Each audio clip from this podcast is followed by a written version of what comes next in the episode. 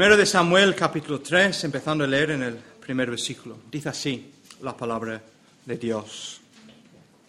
El joven Samuel ministraba al Señor en presencia de Elí, y la palabra del Señor escaseaba en aquellos días. No había visión con frecuencia.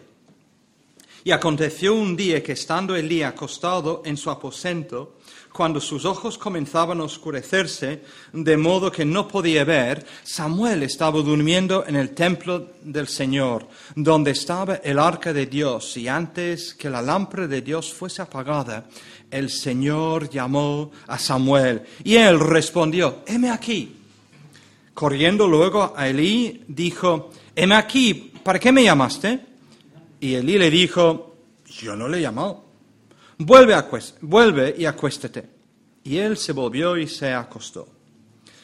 El Señor volvió a llamar otra vez a Samuel. Levantándose Samuel vino a Elí y dijo, heme aquí, ¿para qué me has llamado? Y él dijo, hijo mío, yo no he llamado, vuelve y acuéstate.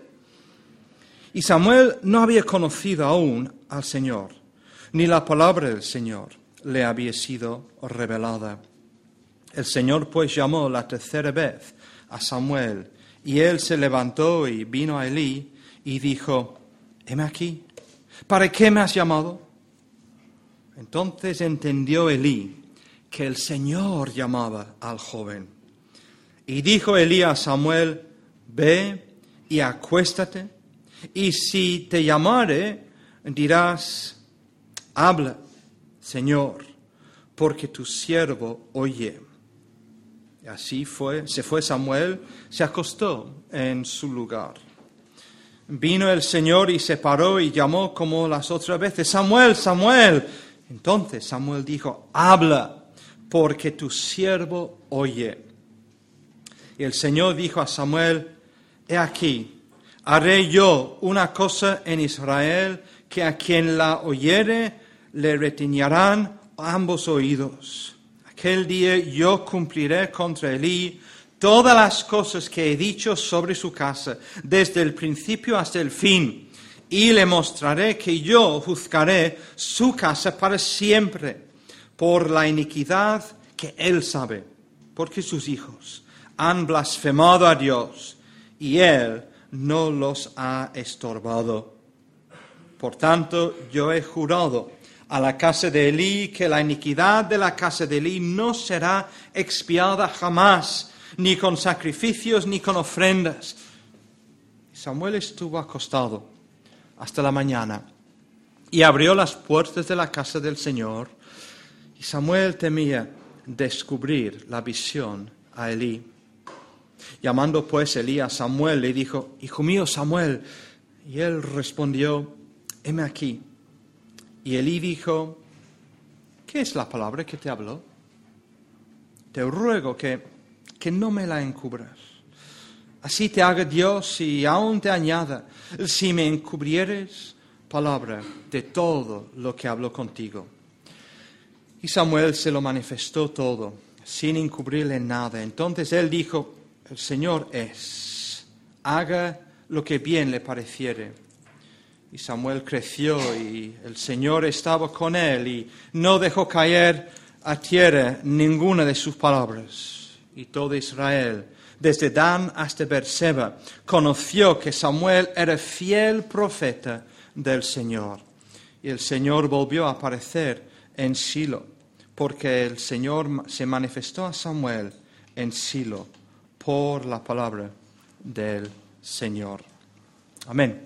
Así leemos en la palabra de Dios. Vamos a volver a orar. Oremos. Padre, Dios eterno, venimos delante de ti en este momento, oh Dios. Hemos leído tu palabra, oh Dios, y venimos delante de ti con los oídos abiertos, con el corazón abierto, oh Dios. Y te decimos con fe, y con expectación, usando las palabras de aquel niño. Habla, Señor, porque tu siervo oye. En el nombre de Jesús te lo pedimos, oh Dios. Amén.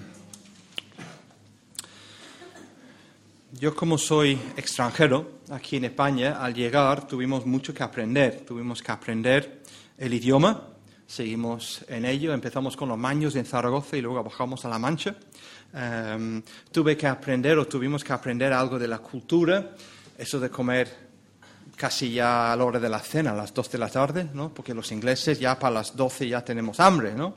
Eh, y luego cenar a las 6 cuando ya es la hora de la merienda, los, bueno, mucho para aprender. Luego la historia de España, eh, la cultura evangélica de España, muchísimas cosas. Entonces, claro, empezamos con el idioma en Zaragoza, pero ya después de tres años bajamos a La Mancha eh, la España profunda, ¿no? Eh, el quinto pino de España, por decirlo así, eh, en un pueblo llamado Santa Cruz de Modelo, con 5.000 habitantes, que era el típico cuéntame, ¿vale?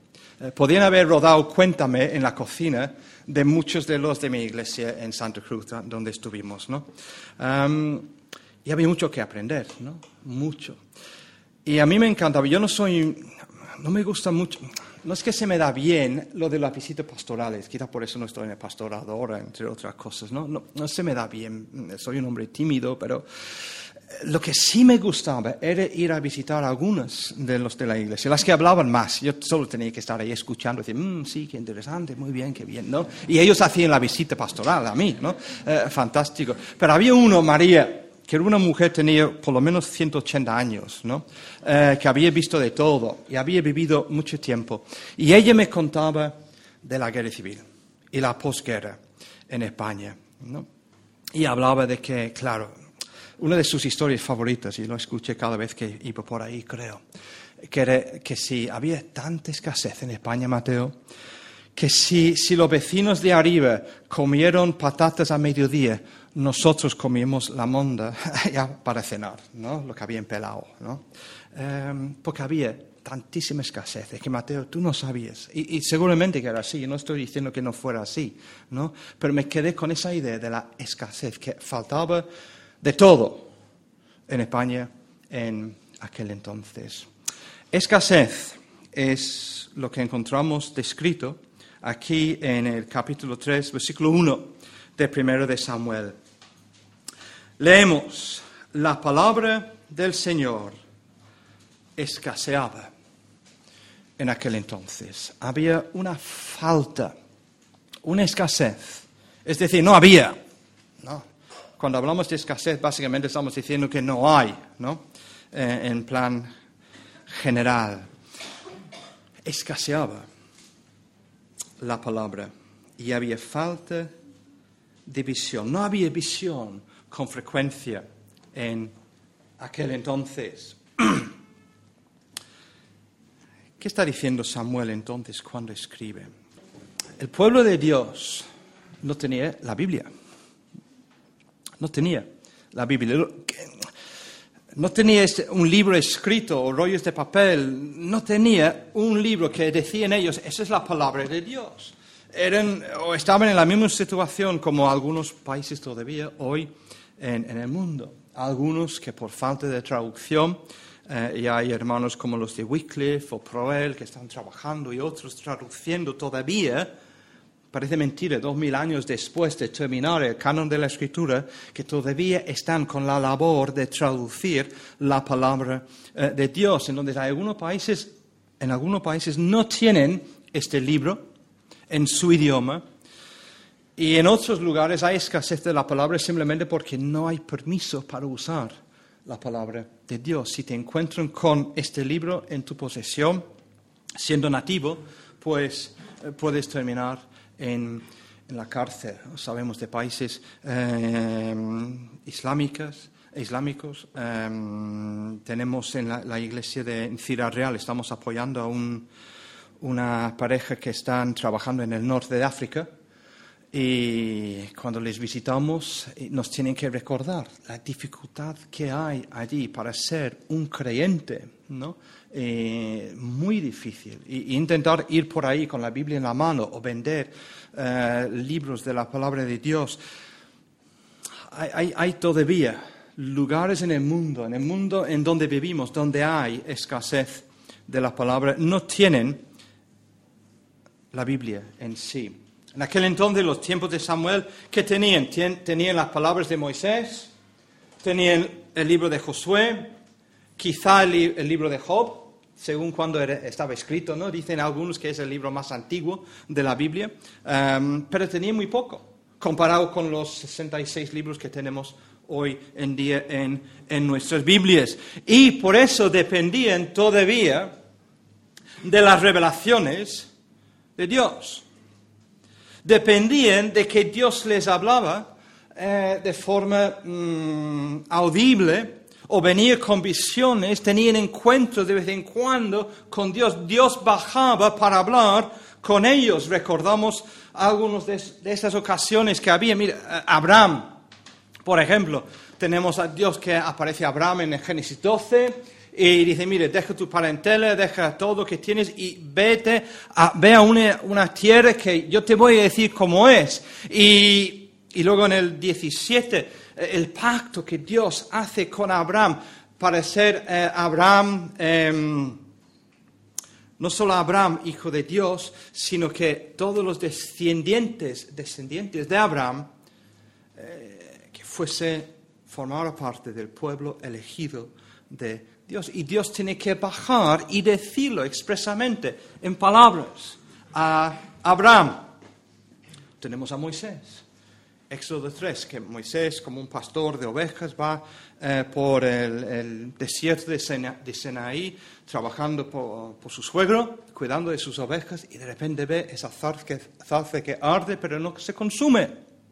Y se acerca, y Dios empieza a hablarle a Moisés. Y durante su ministerio vemos en varias ocasiones Dios hablando con Moisés o después José, con visiones. Y podíamos seguir Dios hablando con ellos porque estaban sin Biblia. Y estando sin Biblia, sin libro escrito, sin todo acabado y terminado y, la última coma y puntilla puesta, dependían de esas visiones, pero dice Samuel, en estos momentos no había palabra. Dios había dejado de hablarles. No llegaba, no llegaban las visiones. No se oía la palabra de Dios.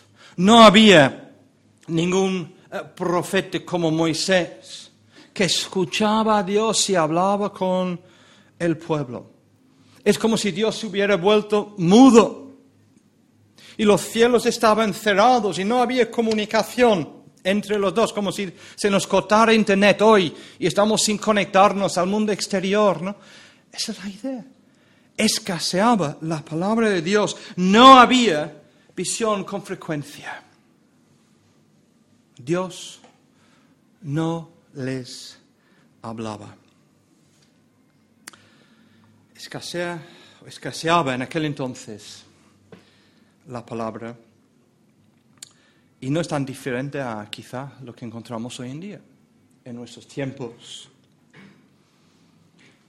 Porque creo que si miramos a nuestro alrededor, podemos ver la, misma cosa, que escasea la palabra de Dios. En el mundo, solo tenemos que mirar la plaza aquí enfrente, ¿no? Sí, eh, eh, sin sacar eh, o, dar más publicidad a lo que está pasando, pero en el mundo, fuera de la iglesia, vemos que hay una, bueno, podemos decirlo suave, una falta de aprecio hacia la palabra de Dios. No hacen ni caso a la palabra de Dios. Y, esto, cuando nos juntamos dos o tres creyentes y nos ponemos en la sobremesa, que es otra cosa que tenía que aprender en España, que, los ingleses comemos y nos levantamos y nos vamos, ¿no? Comemos porque es necesario, eh, es una obligación comer para un inglés, para un español es un evento comer, ¿no? Me, encanta, ¿no? esa sobremesa. Se ponen dos o tres creyentes en la sobremesa a hablar y si somos creyentes, hablamos de la palabra, hablamos de teología, hablamos de doctrina, empezamos a dialogar a la forma española que normalmente requiere subir el volumen un poco. Em, también lo tenía que aprender. Y tarde o temprano, uno dice, bueno, yo tengo mi as en la manga. y empieza a citar la Biblia. Y de bueno, si, me vas a venir con palabras así, es que no, puedo más. Vamos hablando, yo creo que podemos hacerlo así. ¿Qué, podemos pensar acerca de...? Y luego vamos a la Biblia y traemos la palabra de Dios y citamos un versículo, un capítulo, un principio de la Biblia y la reacción de los que están escuchando es, claro, si la Biblia dice eso, yo no puedo decir más. Si la Biblia lo expresa así y me indica esto y me enseña esto, me callo porque no puedo hacer argumentación y discutir con la palabra de Dios. Es, como decíamos antes, es en un sentido, él hace la manga.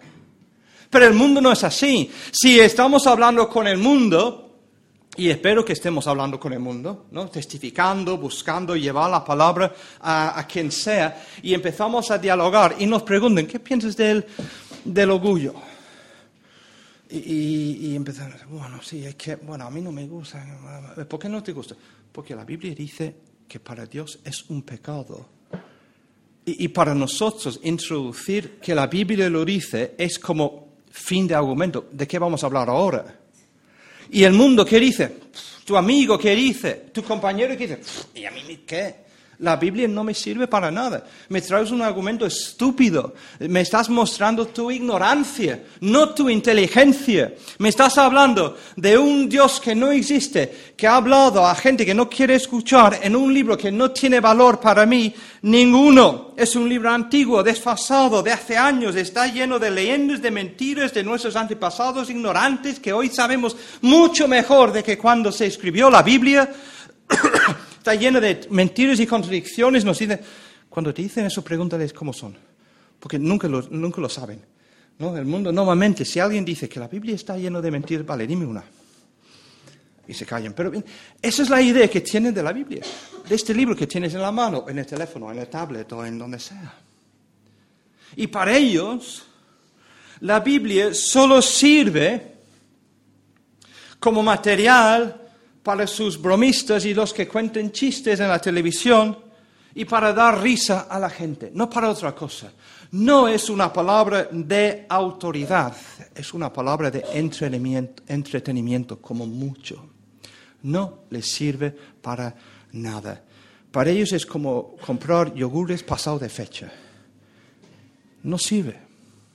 Entonces hay escasez ahí fuera en el mundo de la palabra de Dios. Escasea, brilla por su ausencia, eh, cambiando de, de imagen. Pero no solo en el mundo, en la iglesia también. Y puede parecer extraño que en una iglesia que se llama cristiana, podemos decir que escasea el libro cristiano. Pero es así. Hay la iglesia más grande cristiana, la de Roma, que se llama cristiano, pero empiezas a hablar con algún católico, amigo, y empiezas a introducir la idea de la, la Biblia y te miran como si hablaras en chino. ¿No es así? O en inglés, que peor. que no lo entienden. Para ellos la Biblia es, un regalo en la primera comunión que sigue ahí envuelto en celofán, que está ahí eh, cogiendo polvo en la estantería, a ver si me acuerdo dónde está. Y no es otra cosa. Y la enseñanza de la Iglesia Católica, pues sabemos que la Biblia está sujeta a lo que dice la tradición y lo que enseña la Iglesia. No es la última autoridad, es como mucho la tercera y por eso realmente no sirve para lo que estamos hablando según la Iglesia. Pero no solo en la Iglesia católica, sino en iglesias protestantes. Hay muchas iglesias eh, y yo estoy pensando en quizá en, en, iglesias de mi país. Vengo de un país donde hay un protestantismo tengo las dientes ya puestas al revés, pero protestantismo em, nominal, nominal. ¿no? Igual como hay catolicismo nominal aquí en España, hay muchos en Inglaterra que van a una iglesia anglicana simplemente porque es la cosa británica que hacer un domingo por la mañana antes de comer el típico eh, roast beef eh, a mediodía. pero no tiene la palabra de Dios. Y es aquí también, en, muchas iglesias, ¿no? Podemos ir y escuchar.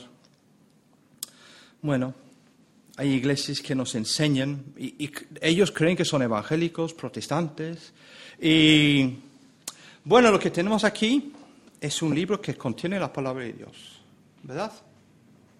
¿Sí? Mentira. No es que contenga la palabra de Dios. Si esto solo contiene la palabra de Dios, es decir, tiene otras cosas que no son la palabra de Dios. Todo inspirado toda escritura es inspirada por Dios. ¿no? Y es palabra de Dios. No es que simplemente contenga algo que es la palabra de Dios. Pero muchos dicen eso. Y muchos enseñan esto. O dicen que, bueno, es la palabra acerca de Dios. ¿Es la palabra acerca de Dios? Ya sabéis que es una pregunta trampa porque la respuesta realmente es no, aunque parece que sí. No es un libro acerca de Dios, porque si es un libro acerca de Dios, es decir, está escrito por hombres describiendo, pensando en cómo es Dios, y no es así. Eso no es un libro meramente humano, es la palabra que Dios nos ha dado a los hombres. No es un libro hecho por los hombres hablando acerca de Dios. Entonces, esa es la enseñanza que podemos escuchar en algunas iglesias. O eso o peor, simplemente dejan que la predicación de la palabra, la exposición de ella, que quede mm, relegada a un lugar secundario. En sus cultos, y yo he estado en algunos, ¿no?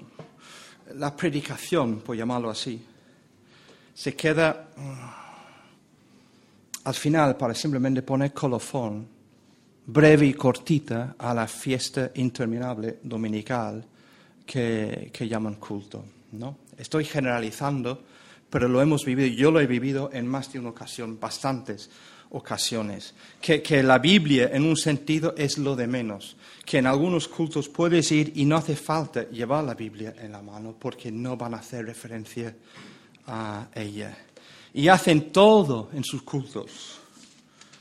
Y cuando decimos todo, es casi todo lo que se puede permitir en un culto en el nombre del Evangelio, menos lo que estamos haciendo ahora, predicar la palabra de Dios. Escasea, incluso en iglesias, la palabra de Dios. Los predicadores también, no estamos exentos de la crítica. Los predicadores, Tony predica aquí. ¿Alguien más aquí predica? Algunos, sí, pero podemos escuchar todos, ¿no? Porque tenemos que tener cuidado. Los predicadores tenemos que tener cuidado cuando nos levantamos para predicar la palabra de Dios. Las veces que yo he estado de vacaciones, y claro, cuando vamos de vacaciones no estamos de vacaciones de las cosas de Dios, entonces el domingo buscamos una iglesia eh, y entras allí y vale, todo lo que es preliminar, dice, bueno, no, no estoy quizá, no, no estoy en mi onda, no estoy en mi salsa, pero viene la predicación de la palabra de Dios. Y luego se levanta alguien y al final de la homilía, homilía, homilía, homilía, sí, dices, bueno, lo que estado escuchando Puedes pasar por internet también, que vamos mirando por internet y escuchamos algo. Pero luego salgo yo, a veces salgo defraudado. Porque al terminar todo, me doy cuenta de que si he estado tomando notas, y muchas veces no lo hago porque es una falta de, bueno, es más malgastar papel y tinta realmente, pero he aprendido acerca de la familia del predicador, yo sé cuántos hijos tienen, cuándo nacieron, sus cumpleaños, el nombre de la mascota. Luego, sus vacaciones. lo bien que lo pasaron el verano pasado en Cancún o donde sea, ¿no? Me he enterado de los amigos famosos, entre comillas, del predicador, porque los nombres de este predicador conocido van saliendo. Cuando estuve el otro día hablando con mi amigo fulano de tal, ¿no? dice, vaya, vaya, es que tiene buenos amigos, ¿no?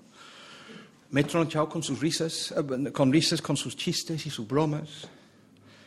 Me ha abierto incluso su corazón y me cuenta de sus luchas, sus batallas en, en, la obra, ¿no? Y he sufrido con él, he llorado con él. sé cómo piensa acerca de Trump, del Brexit y del precio de un kilo de queso manchego en el lado oscuro de la luna. Sé todo esto, me he enterado de todo. Pero no me ha dicho nada de la palabra de Dios. ¿No te ha pasado? Ha pasado. No quiero ser crítico, estoy observando lo que ha y está pasando. Hay predicadores que o que no creen que la palabra es, sea la palabra de Dios, y hay muchos, y podemos incluso encontrar libros que lo dicen así, no son de peregrino, ¿eh? pero hay, por desgracia, libros que podemos encontrar de predicadores conocidos que deben de saber mejor, pero están dudando de que este libro sea la palabra de Dios. No lo creen cuando predican o predican como si no fuera este libro la palabra de Dios. Esa es la primera cosa que tenemos que preguntarnos cuando vamos a Internet y buscamos. Si no tenemos al pastor al lado para preguntar si, si este nombre, este predicador es, es trigo limpio, tenemos que escuchar y decir, bueno, ¿qué me está diciendo de la palabra? ¿Me está diciendo que este realmente es lo que Dios ha dicho? Tenemos que tener mucho cuidado. Los predicadores que nos levantamos y los que escuchamos, que normalmente estoy al otro lado, estoy donde estáis vosotros. Em, tenemos que tener mucho cuidado escuchando, incluso escuchando a este hombre o quien se ponga aquí. No, tenemos que entrar o caer en la trampa de, tragar, entre comillas, todo lo que tenemos que escuchar, sopesar comparar con la palabra de Dios, porque Satanás quiere siempre que los predicadores nos alejemos de este libro. Tenemos que tener cuidado. En los predicadores hay escasez, por desgracia, de la palabra de Dios. Y en nosotros. ¿Sí? ¿No es así? Yo creo que sí, por lo menos en, en mi vida y creo que todos estamos realmente en la misma, la misma situación. Es fácil apuntar a los demás y decir, bueno, mira, allí, allí, allí no hay palabra, pero aquí, aquí, ¿cuánto nos cuesta que este libro sea central en nuestras vidas, que forme un parte integral de todo lo que es nuestro ser y nuestro vivir. La Biblia no solo es un libro para la hora del, hora y media, del culto el domingo por la tarde, es el libro para nuestra vida mañana cuando estamos en el banco de trabajo o cuando estamos enseñando o cuando estamos arreglando este coche o cuando estamos preparando la comida.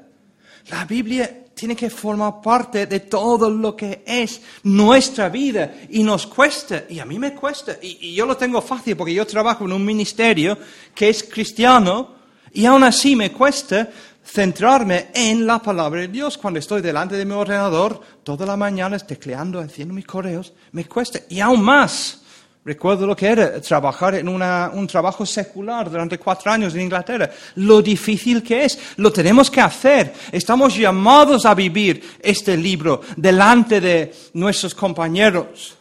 Pero es difícil.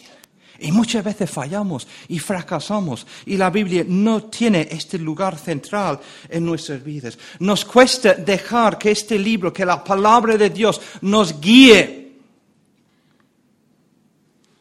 es mucho más fácil hablar con, bueno, tenemos que hablar con la esposa para buscar que nos ayude, ¿no? nos corrija, pero es mucho más fácil hablar con la esposa o con los amigos o, los compañeros de trabajo, escuchar lo que ellos piensan, quizás sin preguntarles, pero nos lo van a decir de todos modos, o, sacar de, de la tele, de la telenovela, cómo debemos de pensar acerca de ciertas cosas y actitudes y acciones de la gente. O vamos a Internet y vamos sacando todo nuestro conocimiento y toda nuestra forma de pensar de las cosas que están escritas ahí y dejamos esta Biblia ya cerrada. Y decimos, bueno, realmente no tiene nada que decirme porque tengo a todos los demás guiándome, ayudándome a pensar. este en primer lugar. Y nos cuesta, a mí me cuesta. ¿A ti no te cuesta? Claro que sí. Pero hay escasez. Tomamos decisiones donde realmente no tomamos en cuenta lo que Dios nos dice en su palabra.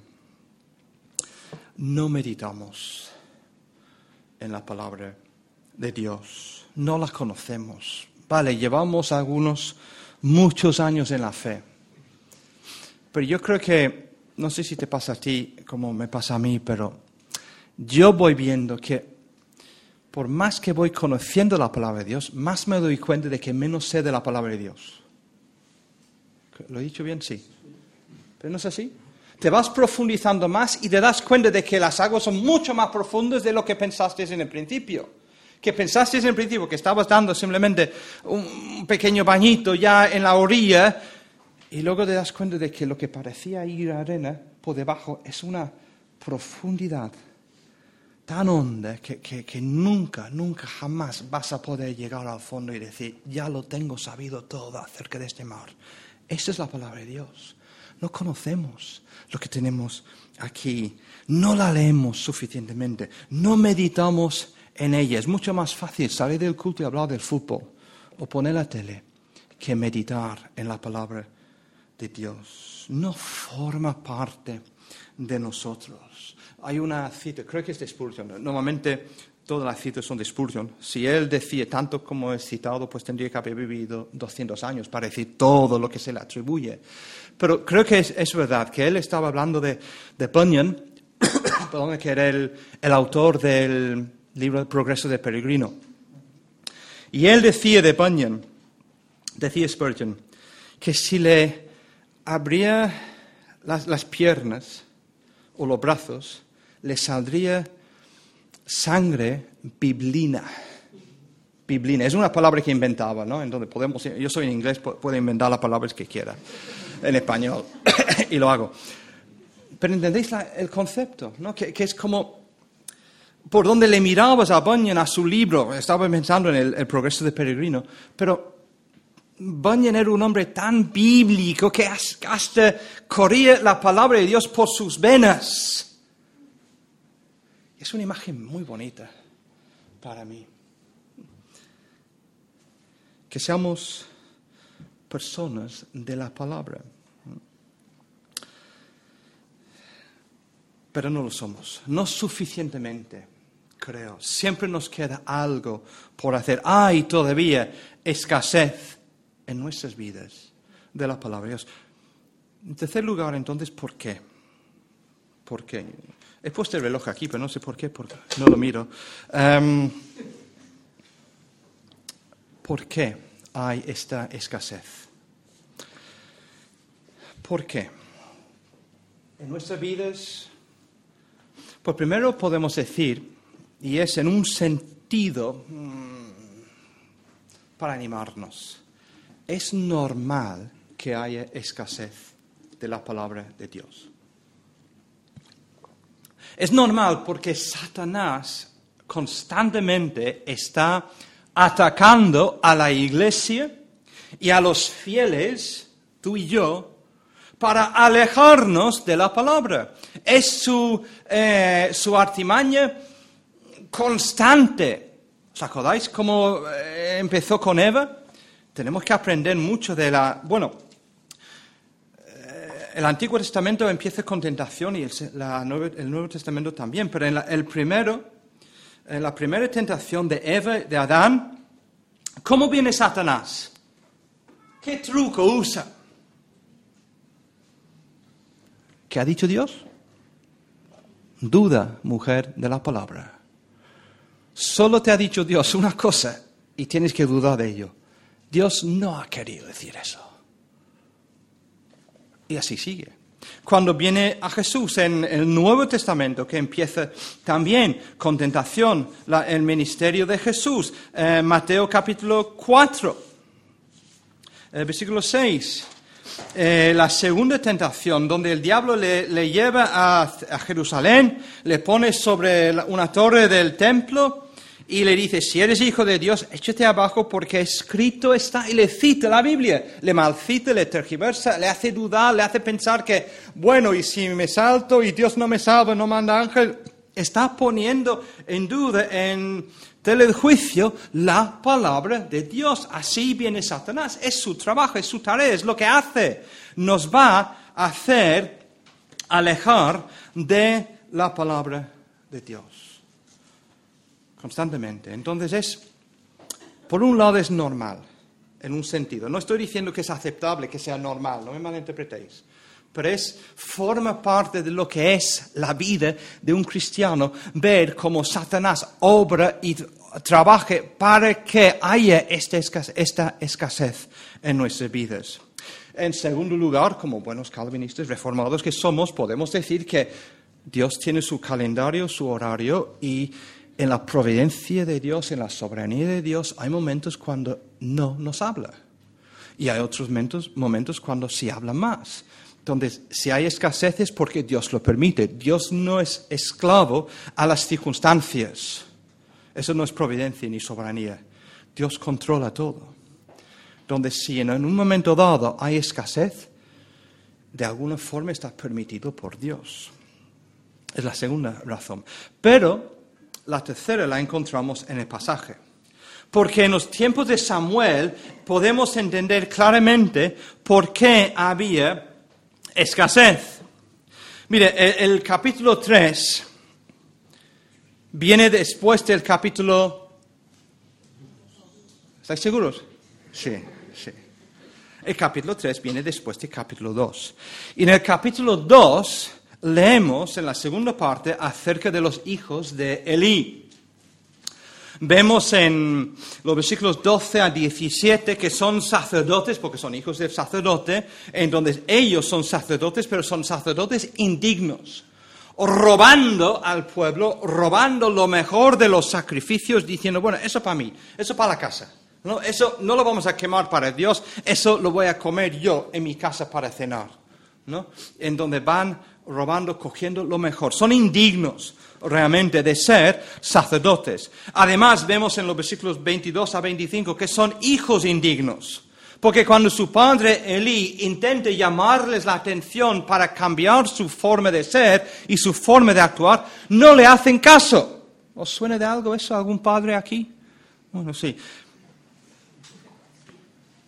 Hijos, los dos, que traen la ira de Dios. Mira, versículo 34 viene uno, un profeta, para hablar en privado con eh, Elí y le dice, te será por señal esto que acontecerá a tus dos hijos, Ofni y Finés, ambos morirán en un día. La ira de Dios va a caer sobre ellos y sobre la casa del Padre. Porque justo antes, versículos 30, 31, 32, 33 de capítulo 2 dice esto. Por tanto, el Señor el Dios de Israel, dice, yo había dicho que tu casa, Eli, y la casa de tu padre andarían delante de mí perpetuamente, para siempre. Mas ahora, ha dicho el Señor, nunca yo tal haga porque yo honraré a los que me honran y me desprecien, los que me desprecien serán tenidos en poco. He aquí vienen días en que cortaré tu brazo y el brazo de la casa de tu padre, de modo que no haya anciano en tu casa. Verás tu casa humillada mientras Dios colme de bienes a Israel y en ningún tiempo habrá anciano en tu casa. El varón de los tuyos que yo no corte de mi altar será para consumir tus ojos y llenar tu alma de dolor todos los nacidos de tu casa morirán en, la edad viril. El castigo de Dios iba a venir sobre la casa de Elí a causa de sus hijos. Pero en el mismo capítulo 2, intercalado con estos relatos de la vida de los hijos de Elí, tenemos algunas notitas como como tipo de contraste hablando de Samuel. El libro ha empezado hablando de Samuel, pero luego hay este cambio después del cántico de Ana, la madre de Samuel, en capítulo 2. Y hemos leído el versículo 12, eh, podemos leer, los hijos de Elí eran hombres impíos, no tenían conocimiento de Dios. Pero luego, versículo 18, leemos, después de leer acerca de hombres que no menospreciaban las ofrendas de Dios, leemos, el joven Samuel ministraba en la presencia del Señor. Luego el versículo 26. Los hijos son malos, los hijos de Elí no responden a la, a la corrección de su padre. Pero el versículo, 26, el joven Samuel iba creciendo y era, era acepto delante de Dios y delante de los hombres. Y luego, después de esas palabras de denuncia, de castigo, al final del, capítulo 2, viene todo el capítulo 3. Samuel, ¿veis el contraste? Eh, eh, eh, los, hijos del, sacerdote que son a la vez sacerdotes malos y luego el profeta Samuel, el niño Samuel en el principio, puesto por Dios. Capítulo 4, después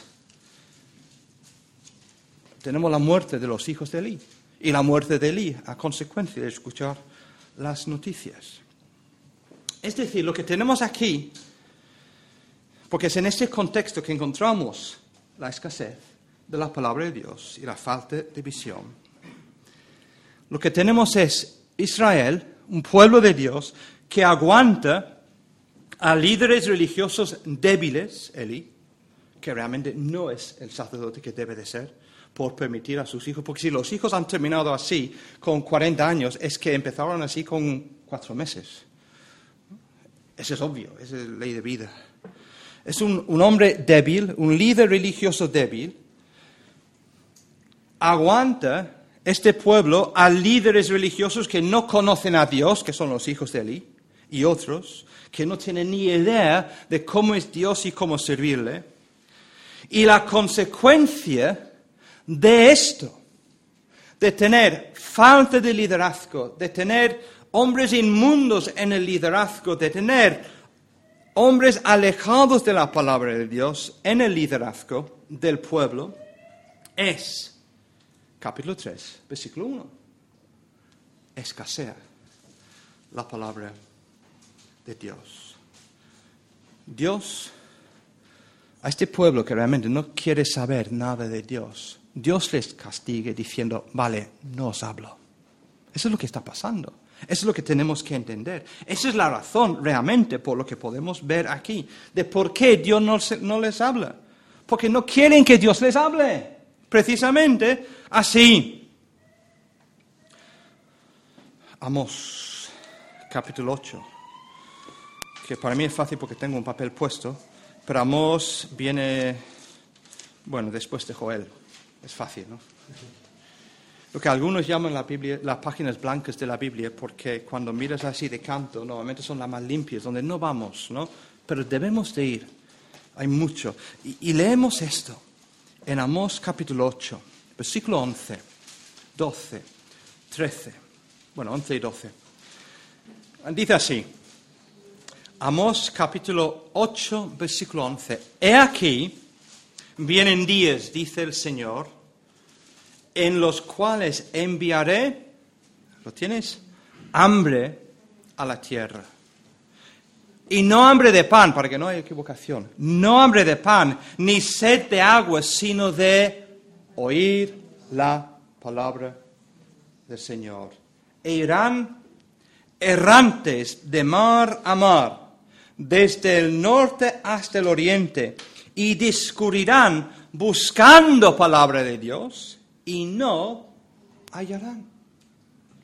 Escasez de la palabra de Dios. Hermanos, tenemos que tener cuidado, mucho cuidado, porque cuando pecamos contra Dios hay consecuencias. Y más de consecuencias naturales, hay castigo.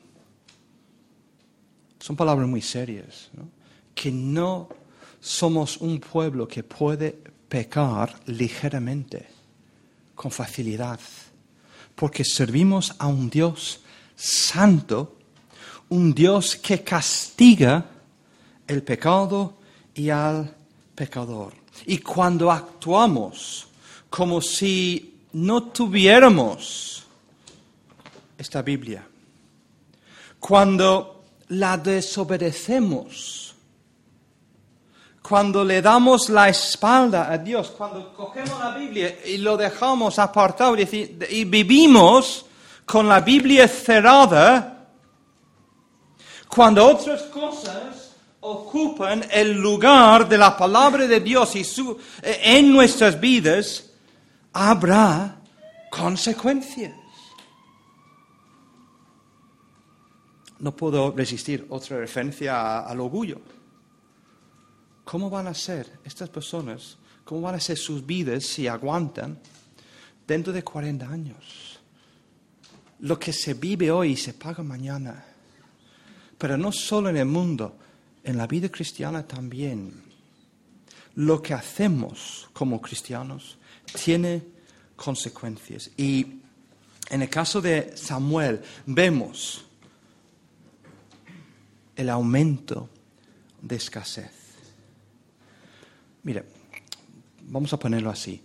Si tú quieres enfriarte, no te sorprendes que Dios te deja enfriar.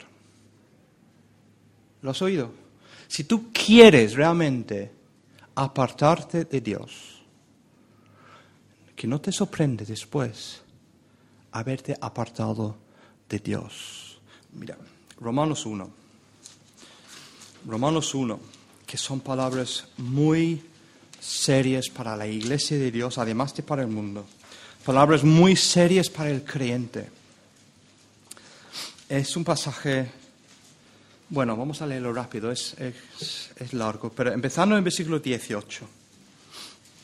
La ira de Dios se revela desde el cielo contra toda impiedad e injusticia de los hombres que detienen con injusticia la verdad, porque lo que de Dios se conoce les es manifiesto, pues Dios se lo manifestó porque las cosas invisibles de Él, de Dios, su eterno poder y deidad, se hacen claramente visibles desde la creación del mundo, siendo entendidas por medio de las cosas hechas, de modo que no tienen excusa. Está hablando del mundo, el mundo sabe lo que está bien y lo que está mal.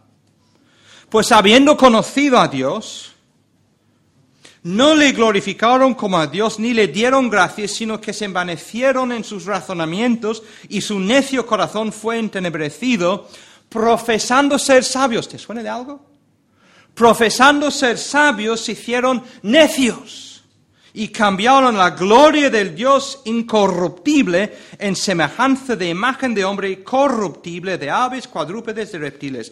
Por lo cual, y eso es donde se pone serio, si no fuera lo bastante ya, por lo cual también Dios los entregó a la inmundicia. ¿Queréis vivir así? Entonces os dejo vivir así en las concupiscencias de sus corazones. ¿Es lo que quiero? Vale, aquí lo tienes.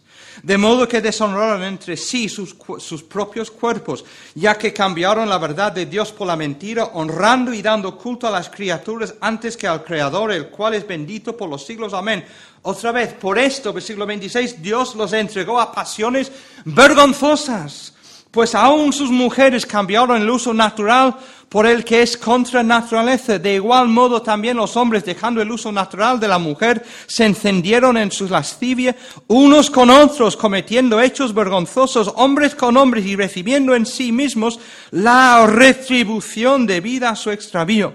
Y como ellos no aprobaron tener en cuenta a Dios, Dios los entregó a una mente reprobada para hacer cosas que no convienen. Son palabras serias que a veces Dios nos da lo que queremos. Y es la peor cosa que puede pasar. Israel pasa por esto. Por eso tiene escasez. Porque aguanta a líderes y religión y dirección en su nación que no tiene derecho de estar ahí, que le está alejando de la palabra de Dios. Y dice Dios, bueno, no os hablo. Si no queréis escucharme, nos habló. Pero no es el final. Hay algo más en este pasaje, porque hemos hasta ahora sido un poco negativo, ¿verdad? Y tenemos que, eh, no de forma artificial, pero hay cosas aquí para animar. ¿Por qué? Porque, mira, capítulo 2, versículo 35, justo antes de aparecer Samuel, vemos, leemos palabras proféticas a Elí. Yo me suscitaré un sacerdote fiel que haga conforme a mi corazón y a mi alma, y yo le edificaré casa firme y andará delante de mí ungido todos los días. Dios promete a Elí y al pueblo levantar un sacerdote que es fiel. Tus hijos no lo son, Elí, y no lo serán, pero voy a levantar a otro. Es decir, yo no voy a permitir que la maldad venza aquí. Tú has hecho mal, tus hijos han hecho peor.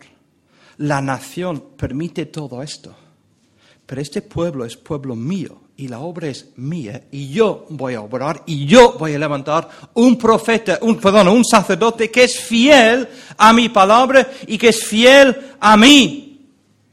Yo voy a ganar la victoria aquí. Yo voy a hacer algo. Yo voy a intervenir aquí en la historia y yo voy a poner mi palabra en su lugar. Y después de estas palabras tenemos el capítulo 3.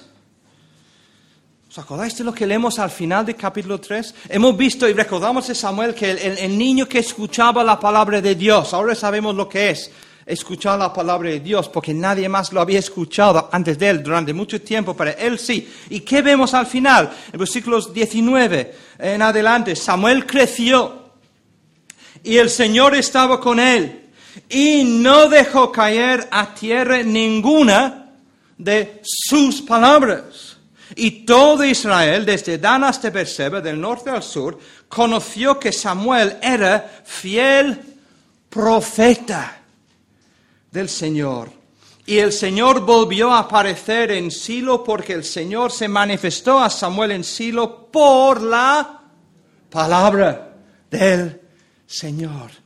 Dios ha puesto no solo sacerdote como prometía, pero también ahora hay profeta, la palabra de Dios. Si al principio del capítulo 3 escaseaba, al final del capítulo 3 la palabra de Dios ha vuelto al pueblo. Samuel ha sido levantado y el pueblo escucha a Dios, porque Dios ha vuelto a hablarles. Dios en su gracia se revela al pueblo, vuelve al pueblo. Primero a Samuel, luego a Elí y después a todo el pueblo. Y lo sigue haciendo. No es una cosa puntual en la palabra de Dios. Sigue Dios una y otra vez, volviendo a su pueblo, volviendo a hablar, volviendo a revelarse. Mira, lo tenemos en el Hijo. Recordamos en Juan 1 que el Hijo es el verbo. Verbo es palabra, el logos. Eh, mira, Hebreos 1, me encanta cómo Hebreos habla eh, de esto. Hebreos capítulo 1, versículo 1 y 2. Hablando de la llegada de nuestro Señor Jesucristo. Y, lo, expresa de una, manera que realmente está clavado para lo que estamos hablando en esta tarde. Versículo 1 de Hebreos. Dios habiendo hablado muchas veces y de muchas maneras en otro tiempo por los padres, a los padres por los profetas. ¿Lo has cogido? Habiendo hablado así, en estos postreros días, nos ha hablado por el Hijo, por el Verbo, por el Logos, por Cristo Jesús. Él viene como palabra de Dios encarnada aquí. Él vino para que pudiéramos verle al Padre, para conocerle. Quien me ha visto a mí ha visto al Padre. Yo vengo con las palabras de Dios. Yo soy el camino, la verdad y la vida, el camino a Dios. La verdad acerca de Dios y os llevo a la vida eterna, la vida en abundancia, en abundancia con Dios. Yo oh, les he dicho lo que tú me has dicho, decía Jesús en su oración en, Juan 17, ¿no? Su, su, oración sumo sacerdotal. Él vino como la revelación de Dios, la última, la excelente revelación de Dios. Dios le manda, le envía y restaura la relación perdida con el hombre a causa de su pecado. Exactamente lo que tenemos en Samuel realmente. La relación se ha roto y se restablece por la palabra.